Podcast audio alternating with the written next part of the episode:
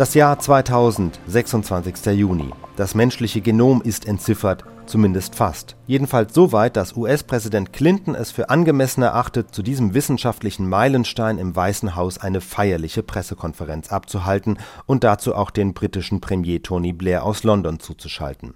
Die Hoffnungen, die Clinton damals formuliert, waren rückblickend betrachtet deutlich übertrieben, dennoch zeigt dieses Ereignis, wie stark plötzlich die Biotechnologie zur Jahrtausendwende ins Bewusstsein rückte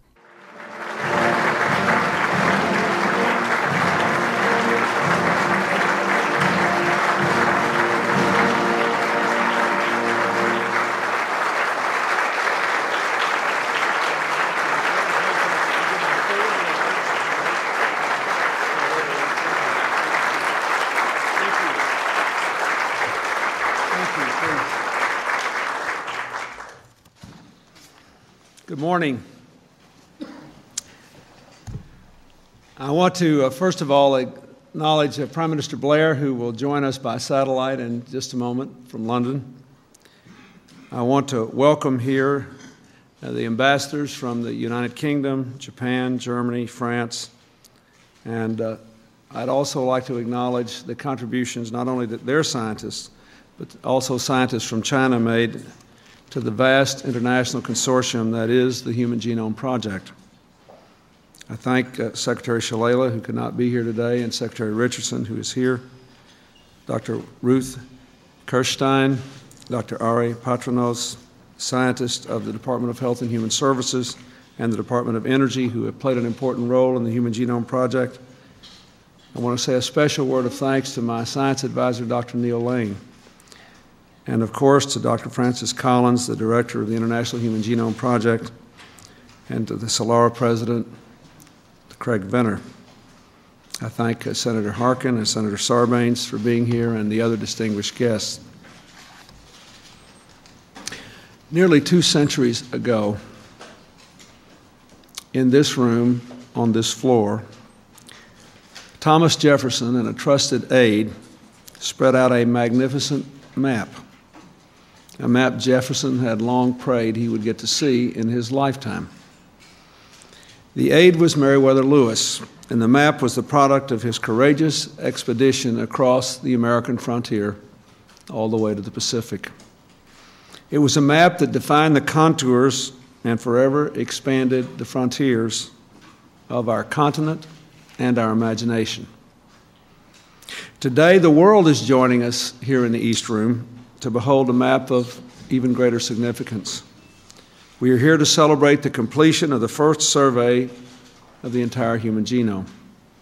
Without a doubt, this is the most important, most wondrous map ever produced by humankind.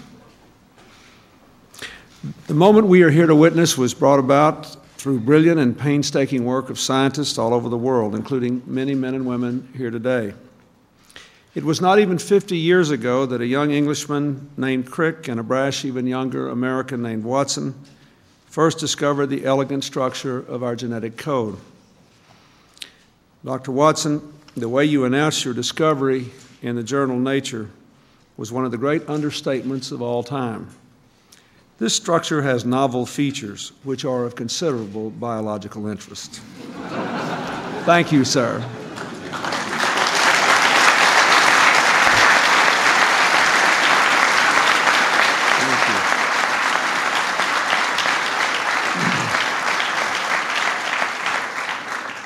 How far we have come since that day. In the intervening years, we have pooled the combined wisdom of biology, chemistry, physics, engineering, mathematics, and computer science, tapped the great strengths and insights of the public and private sectors. More than a thousand researchers across six nations have revealed nearly all three billion letters of our miraculous genetic code. I congratulate all of you on this stunning and humbling achievement. Today's announcement represents more than just an epoch making triumph of science and reason.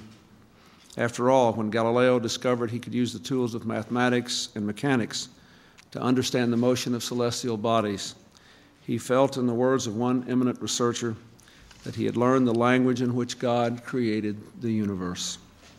Today, we are learning the language in which God created life.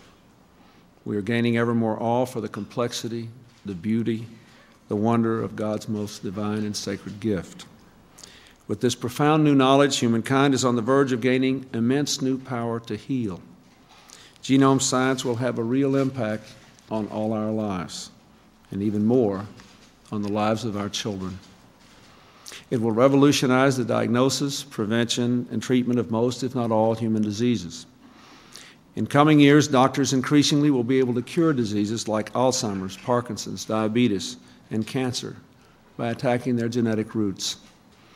Just to offer one example, patients with some forms of leukemia and breast cancer already are being treated in clinical trials with sophisticated new drugs that precisely target the faulty genes in cancer cells with little or no risk to healthy cells. In fact, it is now conceivable that our children's children will know the term cancer only as a constellation of stars.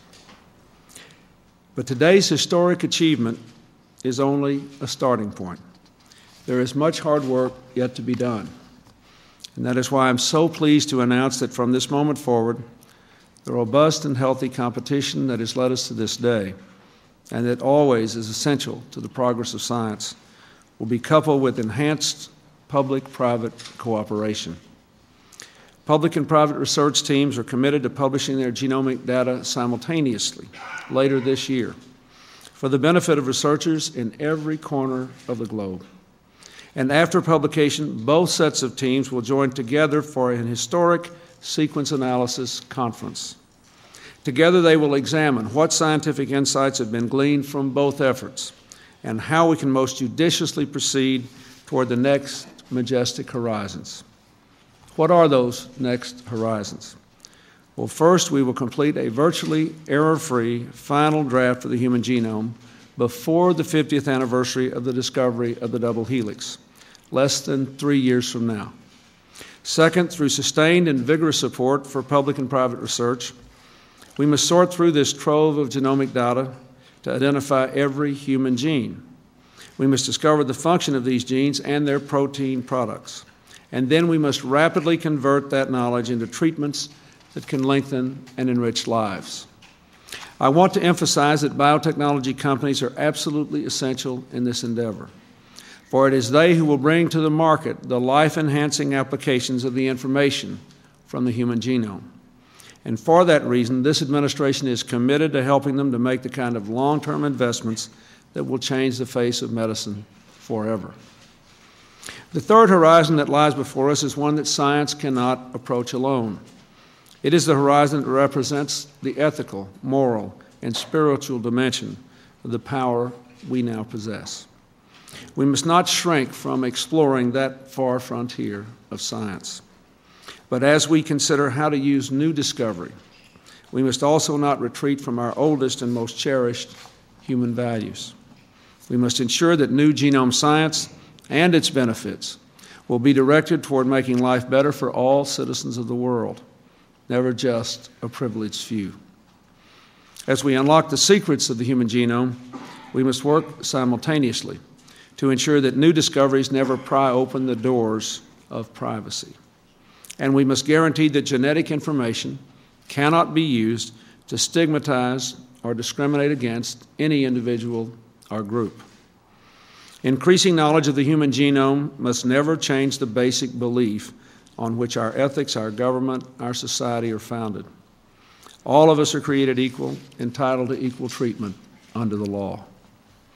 After all, I believe one of the great truths to emerge from this triumphant expedition inside the human genome is that in genetic terms, all human beings, regardless of race, are more than 99.9% the same. What that means is that modern science has confirmed what we first learned from ancient faiths. The most important fact of life on this earth is our common humanity. My greatest wish on this day for the ages is that this incandescent truth will always guide our actions as we continue to march forth in this, the greatest age of discovery ever known. Now, it is my great pleasure to turn to my friend, Prime Minister Tony Blair, who is joined in the state dining room at 10 Downing Street by Dr. Fred Sanger and other world renowned scientists. With the generous support of the Wellcome Trust, British scientists have played an invaluable role in reaching this milestone. On behalf of the American people, I would like to thank the Prime Minister, the scientists, and the British nation for the brilliant work you have brought to this international effort. And, Mr. Prime Minister, I would like to salute not only your unwavering support for genome research, but also your visionary commitment to sparking ever greater innovation across the full spectrum of science and technology. And on a personal note, I can't help but think that the year of your son's birth will always be remembered for the remarkable achievements we announced today. I think his life expectancy has just gone up by about 25 years. Well, thank you very much, uh, President Clinton, Bill. It's a great pleasure to join you, and I, I think of my, my little boy Leo growing up and learning and knowing things that his grandfather, after whom he was named, could not even have dreamt of. And when you contemplate that, it's almost not like different generations, but different eras of human existence. And there are enormous possibilities for him and his generation, but also some dangers. And our job is to try and develop the possibilities and thwart the dangers. Thank you also, ambassadors and distinguished guests, for being with us here in London on this momentous day. And as we have this link, can I not for the first time thank President Clinton for his role in a different topic, the Northern Ireland peace process. He's been an absolutely unstinting friend to me and to the process of peace in Northern Ireland. And as we continue progress with another important step forward today, I want, if I can, Bill, to underline our gratitude for your enormous contribution to that process. Thank you. I would also like to pay tribute to President Clinton's support for the Human Genome Project and for the huge role the United States has played in it. As befits an undertaking that can benefit the whole of humankind, this project has also brought together the best of the global scientific community. Many of the giants of our generation have been involved. Nobel Prize winners Leitfried Sanger and Max Perutz, who are here with me today, thank you for all that you have done. Scientists from Japan and Germany, France, China, and around the world have been involved, as well as the UK and the US. And this undertaking, therefore, has brought together the public, private, and non profit sectors in an unprecedented international partnership. In particular, I would like to single out the Wellcome Trust, without whose vision and foresight Britain's 30% contribution to the overall result would not have been possible. And I would like too to mention the imaginative work of Celera and Dr. Craig Venter, who, in the best spirit of scientific competition, has helped accelerate today's achievement. For let us be in no doubt about what we are witnessing today a revolution in medical science whose implications far surpass even the discovery of antibiotics. The first great technological triumph of the 21st century. And every so often in the history of human endeavor, there comes a breakthrough that takes humankind across a frontier and into a new era. And like President Clinton, I believe that today's announcement is such a breakthrough. A breakthrough that opens the way for massive advances in the treatment of cancer and hereditary diseases, and that is only the beginning. Ever since Francis Crick and Jim Watson, another great Anglo American scientific partnership, made their historic discovery in the middle of the last century, we've known that DNA was the code to life on Earth. And yet, I guess for Crick and Watson, the process of identifying the billions of units of DNA and piecing them together to form a working blueprint of the human race must have seemed almost a superhuman task beyond the reach of their generation. And yet today, it is all but complete. Nothing better demonstrates the way technology and science are driving us, fast forwarding us all into the future. But with the power of this discovery comes, of course, the responsibility to use it wisely. As with the greatest scientific achievements, the ethical and the moral questions raised by this astonishing breakthrough are profound. We, all of us, share a duty to ensure that the common property of the human genome is used freely for the common good of the whole human race. To ensure that the powerful information now at our disposal is used to transform medicine, not abused to make man his own creator or invade individual privacy. For most of us, today's developments are almost too awesome fully to comprehend. They underline the extraordinary scale of economic, technological, scientific change that sweeps across the modern world. I'm proud that Britain has played, with others, a pioneering role in that. But I believe it says something very important about the process of change. We cannot resist change, but our job, indeed our duty, is to make sense of change, to help people through it, to seize the massive opportunities for better health and a better quality of life, and then, with equal vigour, to minimize the threats such developments pose. The scientists have presented us with that opportunity, but now we, all of us, accept the responsibility to make these advances work for all our people in all our countries for the common good of all humankind. So, Bill, I believe that this underlines the fact that we do indeed, as we've often said together, live in a global community, and the importance now of working across national frontiers to safeguard our shared values and put this remarkable scientific achievement at the service of all humankind.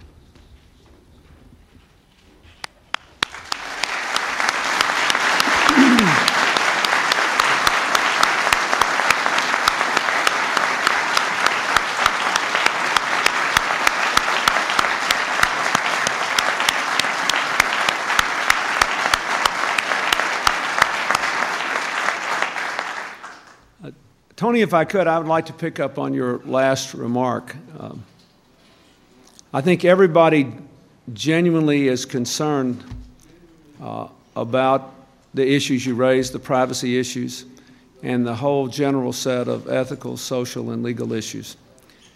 And it strikes me that our scientists, the, the British and the American scientists, uh, our French, German, Chinese uh, counterparts who worked on this, uh, we're working toward a single, clearly defined goal.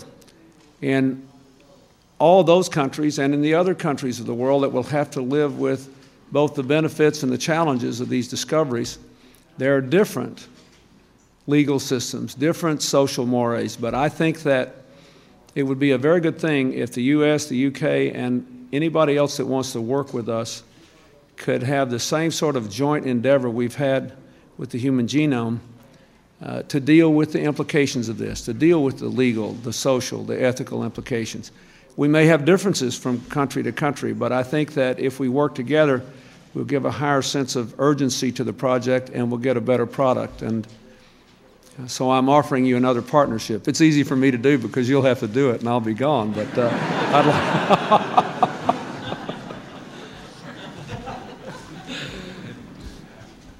Well, Bill, I, I entirely agree with that. And um, I think the, the fascinating possibilities of, of, this scientific breakthrough is that it gives us a, a, chance to do so much for our, for our people, but it will raise really difficult ethical and moral and legal questions. And you know, the decision for us really as, as, as, a, as humanity is whether we are going to engage in the right cooperation across national frontiers so that we shape our destiny in a way that genuinely does benefit all our people, that makes the most of the, the possibilities and faces up to the challenges and the dangers that it poses. And in a way, I think that the scientists that have been involved in this great undertaking have shown the spirit of cooperation that should now motivate the governments in taking this forward another step. You know, they have given us this opportunity, but we, all of us, are going to have a common responsibility in using it in the right way. So, as we, we now go to join our separate events on either side of the Atlantic, I think and believe that that spirit of cooperation, along with the scientific achievement, is something that we can all celebrate. And I'm once again proud to have taken part in this event with you, Bill, and all the very best to you and all your team for the work that you've done. Thank you. Thank you.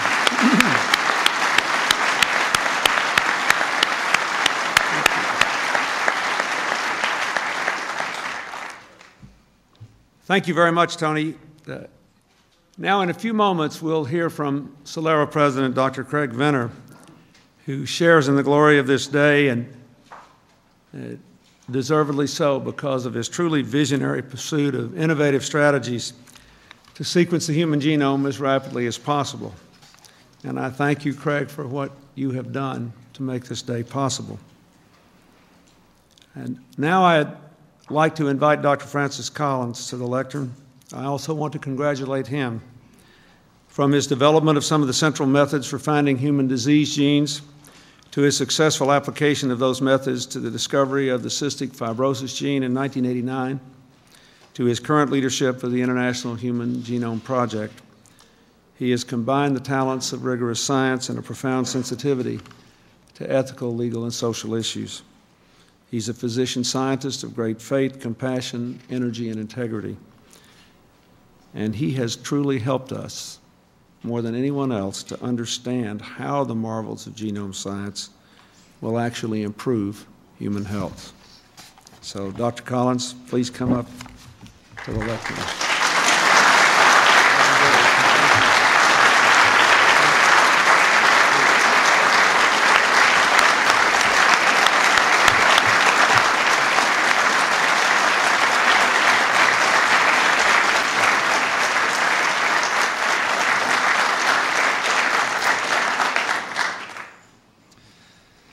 President, distinguished ambassadors, ladies and gentlemen.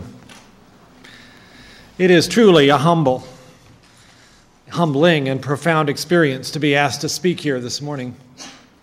First of all, I would like to thank most sincerely President Clinton for his remarkable leadership in getting us to this point.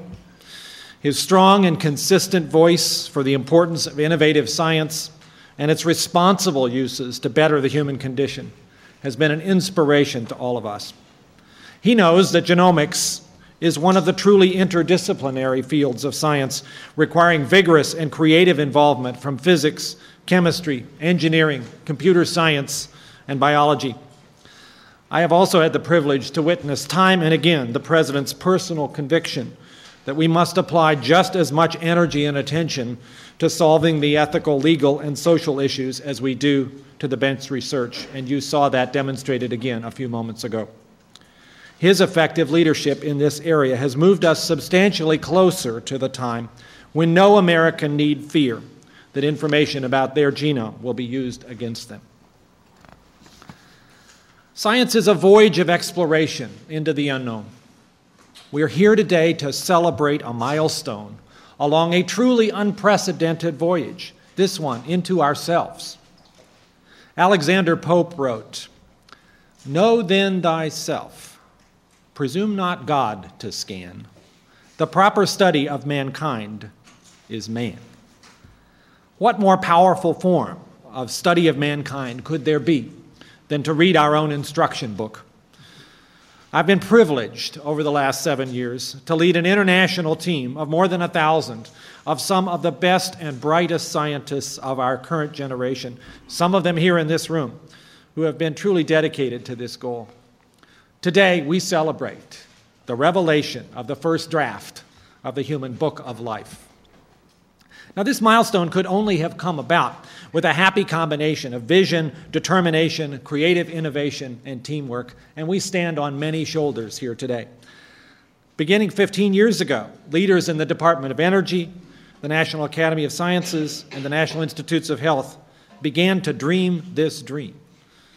At first, many thought it unrealistic and unattainable, yet inspired by visionaries such as James Watson, who's here with us this morning, creative geniuses such as Waterston, Sulston, Lander, Branscomb, Gibbs, and many others, here with us this morning, entered the fray.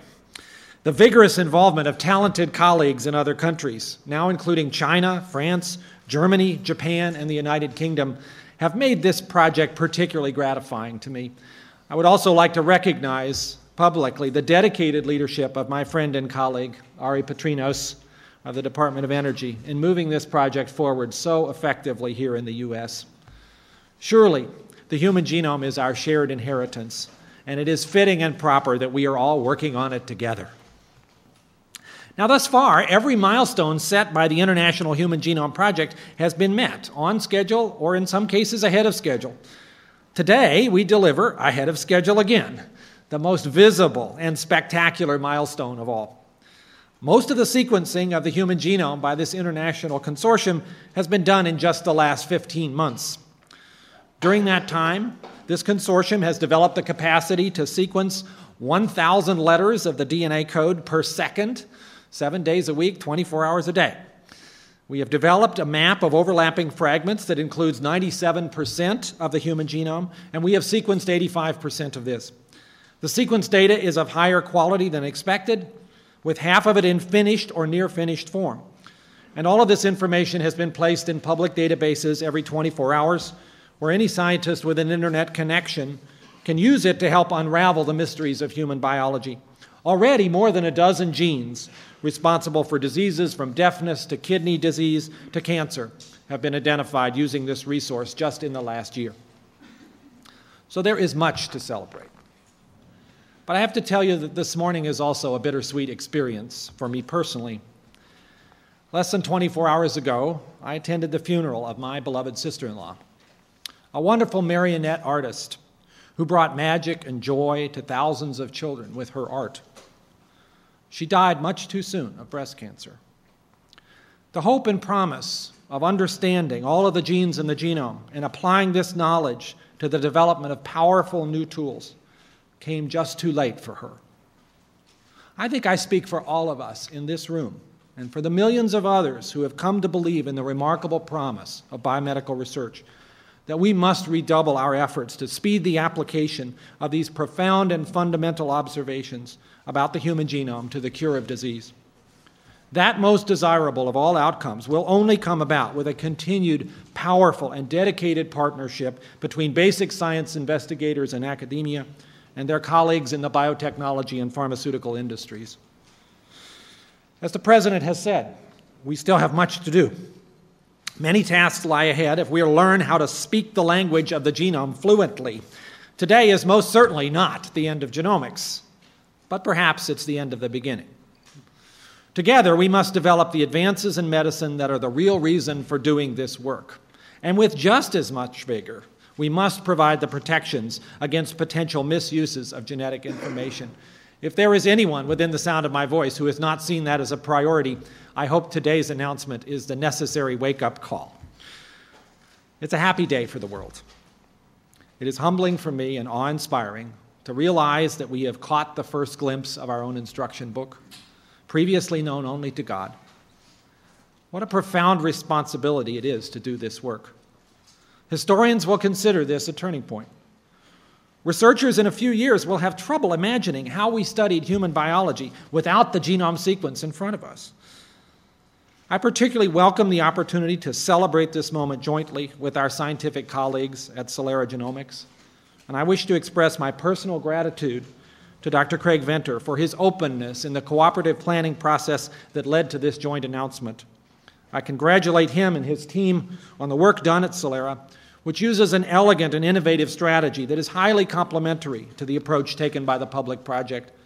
Much will be learned from a comparison of the two.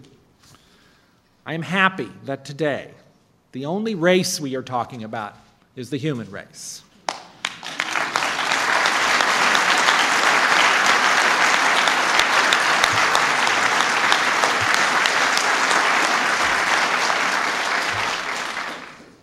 It is now my distinct pleasure to introduce to you Dr. J. Craig Venter, the president of Celera Genomics. Inspired by a life changing experience as a medical corpsman in Vietnam, Craig charged into the field of human biology with remarkable energy and determination. Never satisfied with the status quo, always seeking new technology, inventing new approaches when the old ones wouldn't do, he has made profound contributions to the field of genomics.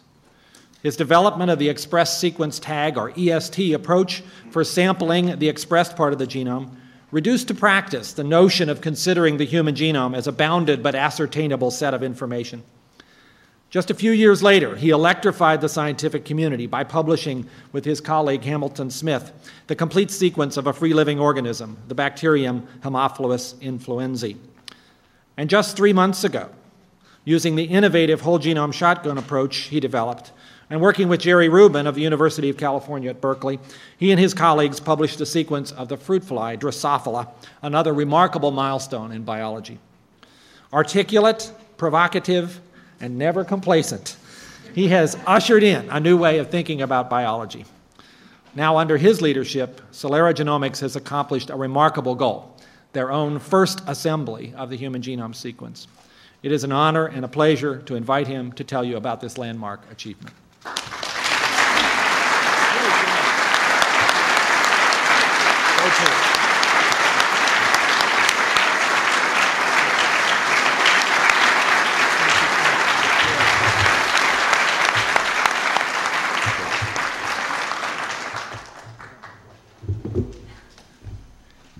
I'm, I'm shorter than the previous two speakers. Mr. President, uh, Mr. Prime Minister, members of the Cabinet, honorable members of Congress, ambassadors, and distinguished guests. Today, June 26, in the year 2000, marks a historic point in the 100,000 year record of humanity. We are announcing today for the first time our species can read the chemical letters of its genetic code. At 12:30 today at a joint press conference with the Public Genome Effort, Celera Genomics will describe the first assembly of the human genetic code from the whole genome shotgun method. Starting only 9 months ago on September 8, 1999, 18 miles from the White House, a small team of scientists headed by myself, Hamilton Smith, Mark Adams, Gene Myers, and Granger Sutton began sequencing the DNA of the human genome using a novel method pioneered by essentially the same team five years earlier at the Institute for Genomic Research. The method used by Celera has determined the genetic code of five individuals. We have sequenced the genome of three females and two males who have identified themselves as Hispanic, Asian, Caucasian, or African American.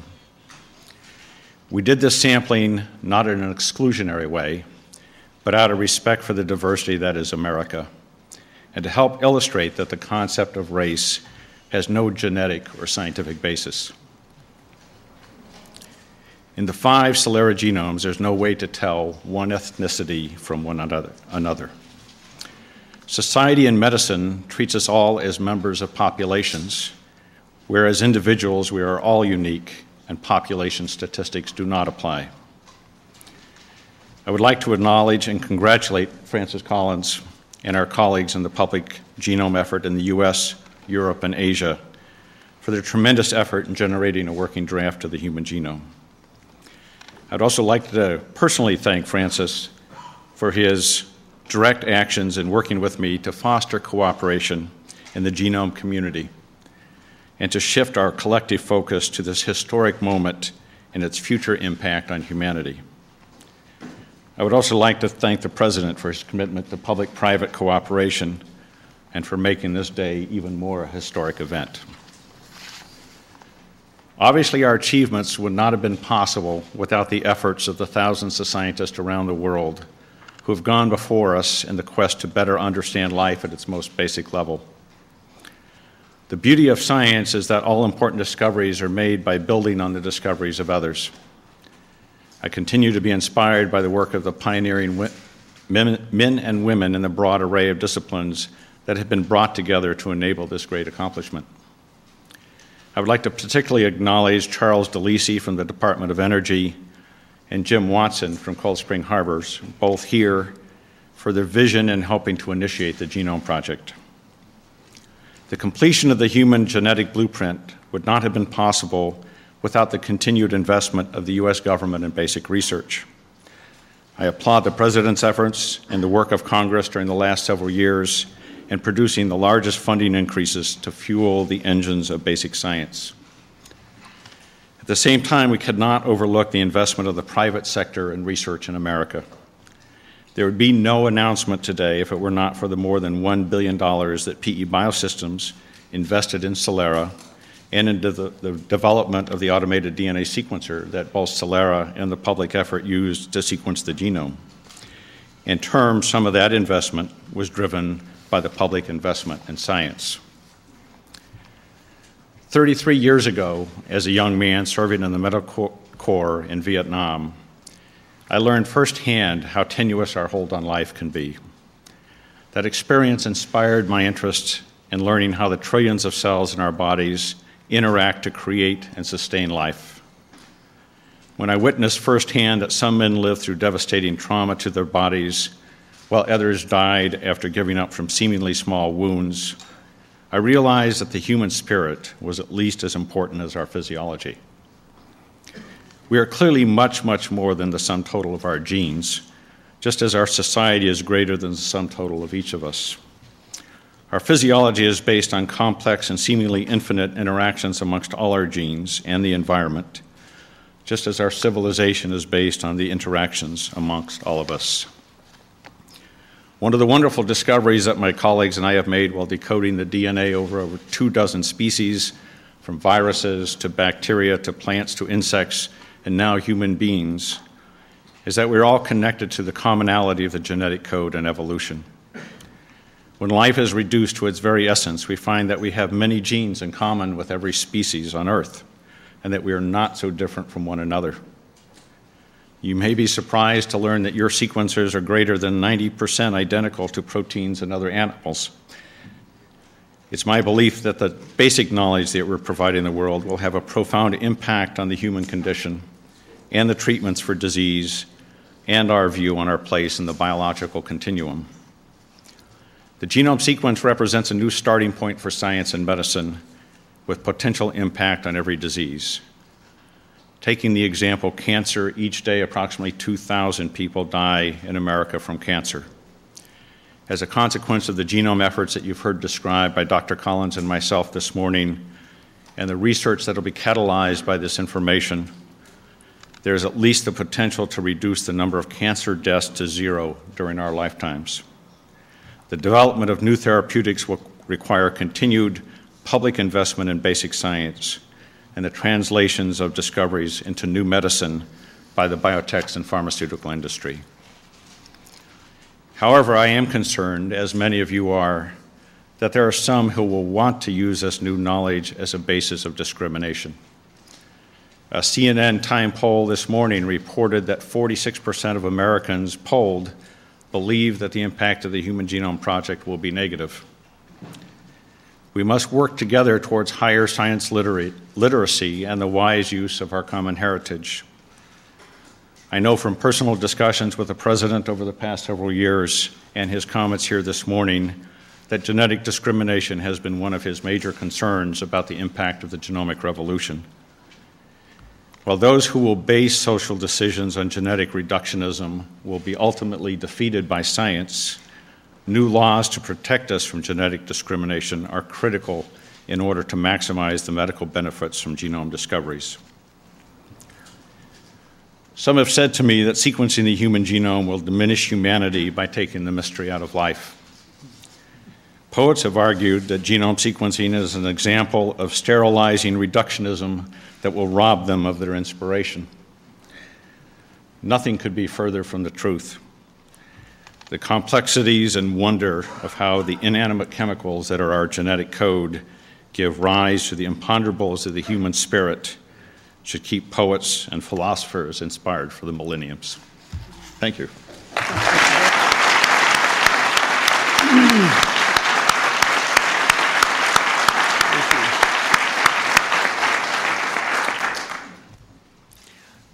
Well, thank you both for those remarkable statements.